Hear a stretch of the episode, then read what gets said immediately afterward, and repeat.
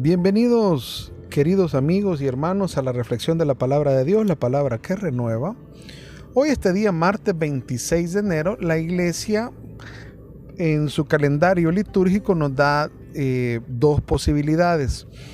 El continuar con el Evangelio según San Marcos, en el capítulo 3, o eh, en un Evangelio optativo, que es precisamente el que vamos a reflexionar en este día, de San Lucas capítulo 10 versículos del 1 al 9. Recordando sobre todo que este día se celebra la memoria de dos eh, importantes discípulos del ministerio de Pablo, llamado Timoteo y Tito.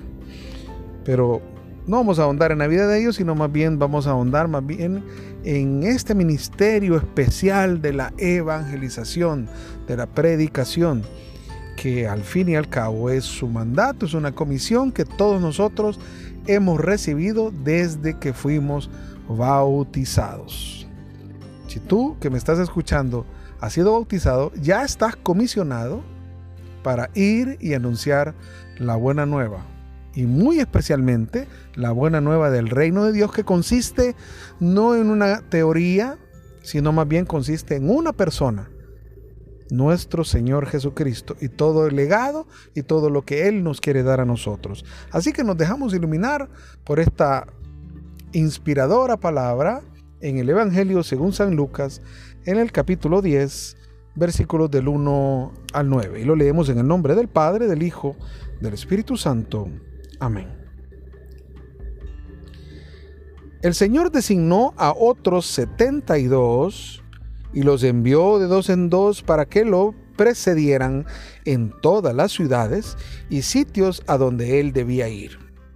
Y les dijo, la cosecha es abundante, pero los trabajadores son pocos. Rueguen al dueño de los sembrados que envíe trabajadores para la cosecha. Vayan, yo los envío como ovejas en medio de lobos. No lleven dinero, ni alforja, ni calzado, y no se detengan a saludar a nadie por el camino. Al entrar en una casa, digan primero que descienda la paz sobre esta casa. Y si hay ahí alguien digno de recibirla, esa paz reposará sobre él. De lo contrario, volverá a ustedes. Permanezcan en esa misma casa comiendo y bebiendo de lo que haya, porque el que trabaja merece su salario. No vayan de casa en casa. En las ciudades donde entren y sean recibidos, coman lo que les sirvan, curen a sus enfermos y digan a la gente, el reino de Dios está cerca de ustedes. Palabra del Señor, gloria y honor a ti, Señor Jesús.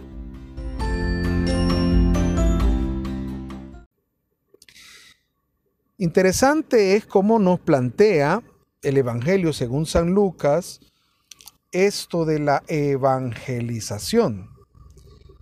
Evangelización precisamente viene de evangelizar, es el acto por medio del cual evangelizamos. Y evangelizar viene pues de lo que significa el anuncio de la buena nueva, el anuncio del evangelio, transmitir el evangelio a otros. Un signo claro de la llegada del reino de Dios precisamente consiste en el anuncio de esta buena noticia, en el anuncio de la buena nueva, que como ya dije en la introducción, precisamente estamos hablando de que la buena nueva para todos los hombres consiste en que Jesús está en medio de nosotros, que Jesús está tocando la puerta, está llamando a la puerta, quiere entrar y quiere habitar con nosotros, quiere estar con nosotros, quiere permanecer con nosotros, quiere acompañarnos en nuestra vida ordinaria y cotidiana. Y entrando Jesús en nuestra vida, si es que tú decides abrirle la puerta, Él nos va a enseñar que es el único capaz de transformar, de hacer nuevas todas las cosas que su palabra, su persona, su ministerio, su misión, su acción sobre nosotros es capaz de renovar todo lo que toca y por donde pasa. Y miren qué interesante cómo nos plantea el Evangelio de San Lucas que ya desde eh, un capítulo antes, se había confinado la misión para los doce apóstoles. Primero Jesús envía a doce, a los doce que precisamente en el momento de darles el envío, en ese momento ya no se llaman los doce, sino que se llaman los apóstoles, precisamente la palabra apóstol significa enviado. Pero esa misión que les da a los doce, ahora se las confiere a manera de una extensión simbólica a estos 72. En algunas versiones parece ser que cambia entre 70 y 72.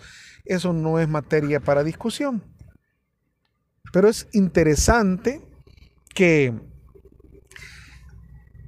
en la nueva creación, posterior a, eh, al diluvio, cuando la maldad de la humanidad había crecido tanto, Dios decide exterminar lo que había creado y recrear la creación, valga eh, la redundancia. Es volver a comenzar a partir de una familia, la familia de Noé, porque se salvaron en el arca ocho personas.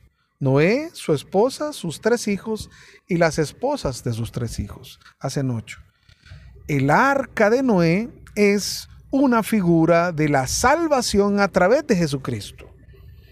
Comienza la creación y al comenzar esa nueva creación, esa repoblación, curiosamente, el texto de Génesis relata que habían 70 familias en las que eh, comenzaba de nuevo una creación. o sea, fueron las primeras 70 familias que poblaron o que repoblaron la tierra, la tierra regenerada después del diluvio. Interesante, porque ahora el evangelio, el evangelista San Lucas va a tomar también a manera esas 70, 72, ese número que le decía mucho a los judíos, que le decía mucho al pueblo de Israel, es el comienzo de una nueva creación y casualmente envía a estos 72 para comenzar a un nuevo pueblo, la misión de un nuevo pueblo.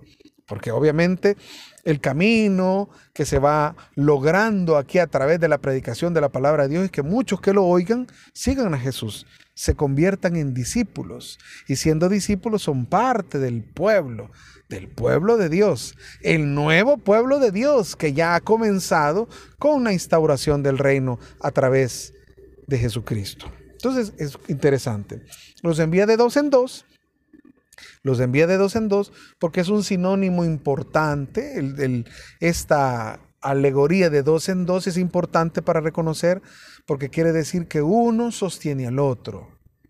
Es mejor dos que uno, porque mientras uno cae, el otro lo levanta, mientras uno tiene frío, el otro lo calienta, mientras uno está, lo ataca, el otro lo defiende. Ese simbolismo de dos es importantísimo. En este caso, en evangelización es importante. Mientras uno habla, el otro ora. Uno le da soporte al otro. Ese es el mensaje de dos en dos. Pero fijen por favor su atención en esto. Dice que los designó y los envió o sea que hay una elección y hay un envío. Repito, hay una elección, porque de los 72 seguramente los discípulos de Jesús eran muchos, pero de estos designó estos 72 y a estos los envió. Importante que hagamos notar eso. Para que lo precedieran en todas las ciudades y sitios a donde él debía de ir.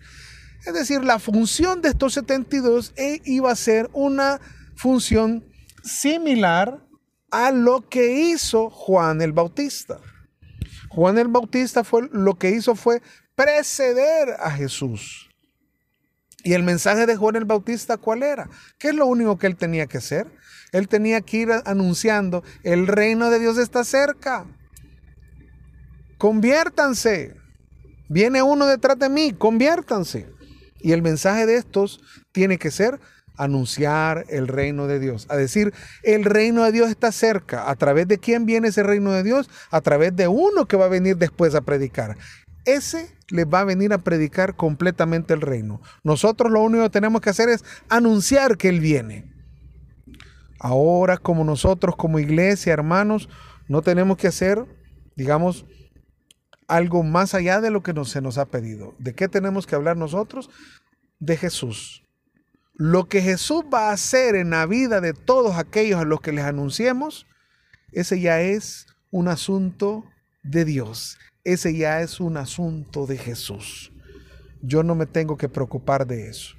Mi preocupación, mi carga espiritual, mi comisión es anunciar que el reino de Dios está cerca. El reino de Dios está llegando. El reino de Dios se llama Jesucristo. Eso es lo que yo tengo que hacer. Y miren ustedes qué interesante porque nos hace manifestar que la cosecha es abundante.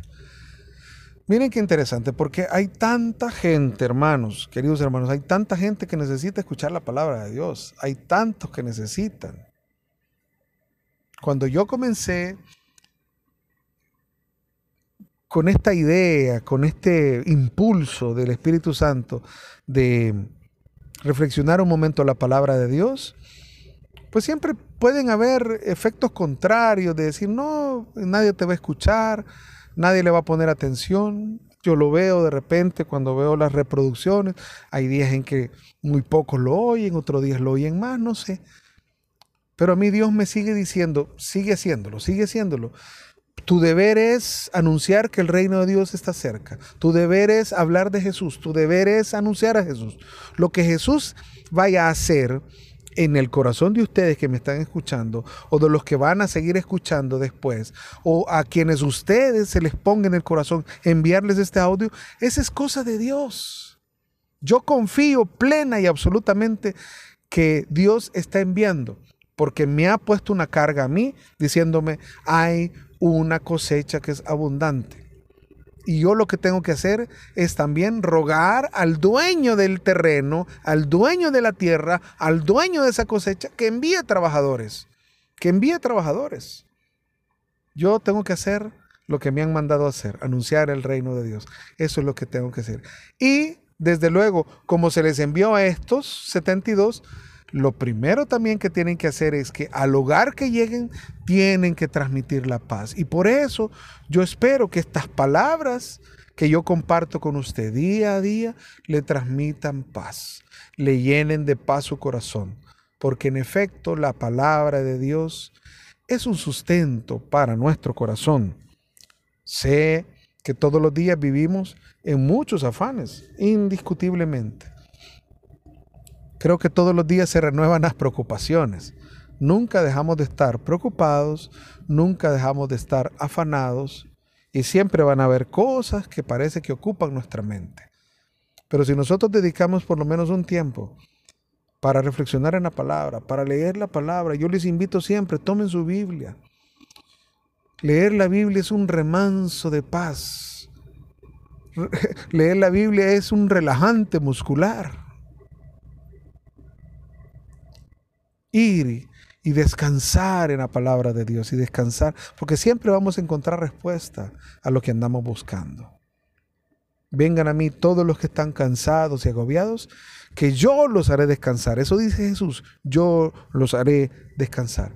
Por eso espero que esta palabra te esté transmitiendo paz. La paz que te implica principalmente, querido hermano, que debes descansar en Jesús confiar en que Él tiene siempre el control. No sé cuál es la situación que estás pasando en este momento. Yo espero que esta palabra llegue a tiempo, llegue en un momento preciso para que si hay necesidad de sanar, sane tu corazón. Si hay necesidad de descansar, descanses confiado en el Señor. Y si esta palabra está fortaleciendo tu vida, porque eso es lo que necesitan, espero que esta palabra esté cumpliendo y no retorne al Señor sin antes haber hecho lo que Él mismo le encomendó hacer. Que Dios siga bendiciendo tu vida y que sigamos nosotros siendo replicadores de esta palabra. Sigue anunciando que el reino de Dios está ya en medio de nosotros. Y por favor, no olvides que la palabra de Dios es palabra que renueva.